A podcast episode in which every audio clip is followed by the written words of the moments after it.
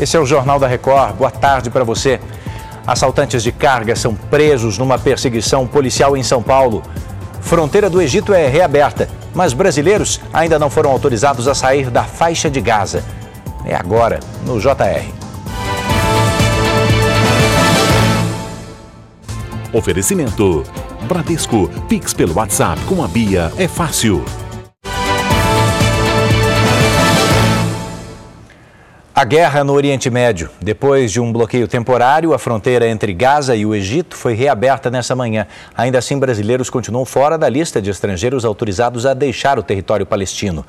A expectativa era de que o grupo de 34 pessoas saísse da área nesta quinta-feira. Ofensivas aéreas e por terra se intensificaram na região. Ataques das forças israelenses à cidade de Jenin e a um campo de refugiados na Cisjordânia deixaram dezenas de mortos e feridos. Hoje, autoridades de mais de 80 países se reuniram em Paris para coordenar a ajuda humanitária em Gaza. O presidente francês Emmanuel Macron defendeu a necessidade imediata de um cessar-fogo. A polícia de São Paulo fez hoje uma operação contra um grupo que praticava roubo de cargas e outros crimes violentos, viu? O repórter Bruno Piscinato acompanhou e tem os detalhes. Oi, Bruno.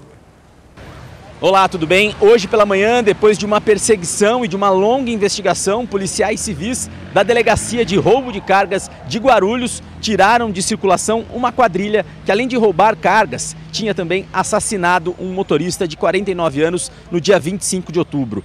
Os criminosos estavam nesse veículo. Aliás, foi por conta desse veículo que a polícia conseguiu chegar até eles. Foi o veículo utilizado no dia do assassinato desse motorista de 49 anos. Eles saíram de Jacareí. Lá começaram a trocar tiros com os policiais. Dentro do carro foram encontrados alguns celulares e também nesse carro a gente pode observar marcas dos tiros da troca de tiros com os policiais. Depois de mais de 75 quilômetros, eles fugiram e chegaram até a marginal do rio Tietê três criminosos que estavam dentro desse carro correram e pularam para dentro do rio para tentar fugir. Dois deles foram pegos pelos policiais civis, um segue foragido. O quarto integrante da quadrilha que estava dentro do carro atravessou aqui a marginal, a pista local, tentou fugir, entrou em luta corporal com um policial civil e acabou sendo baleado.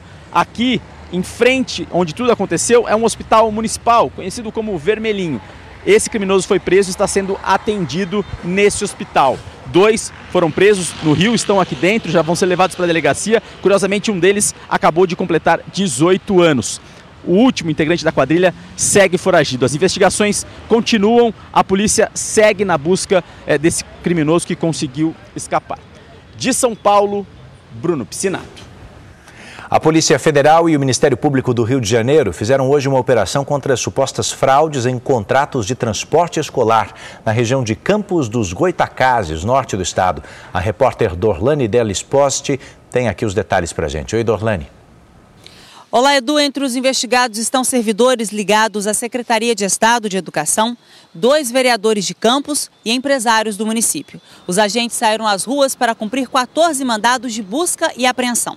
A pedido do Ministério Público, a Justiça suspendeu o contrato com quatro empresas que prestavam serviço de transporte escolar no município de Campos. A Secretaria de Estado de Educação informou que abriu uma sindicância para apurar a atuação dos funcionários e também informou que está colaborando com as investigações. Já a Câmara Municipal de Campos informou que também colaborou com os trabalhos da Polícia Federal e do Ministério Público. De Campos dos Goitacazes, Dorlane Del Espoche. Olha essa história agora. O governo da Índia planeja produzir chuva artificial para tentar melhorar a qualidade do ar na capital do país.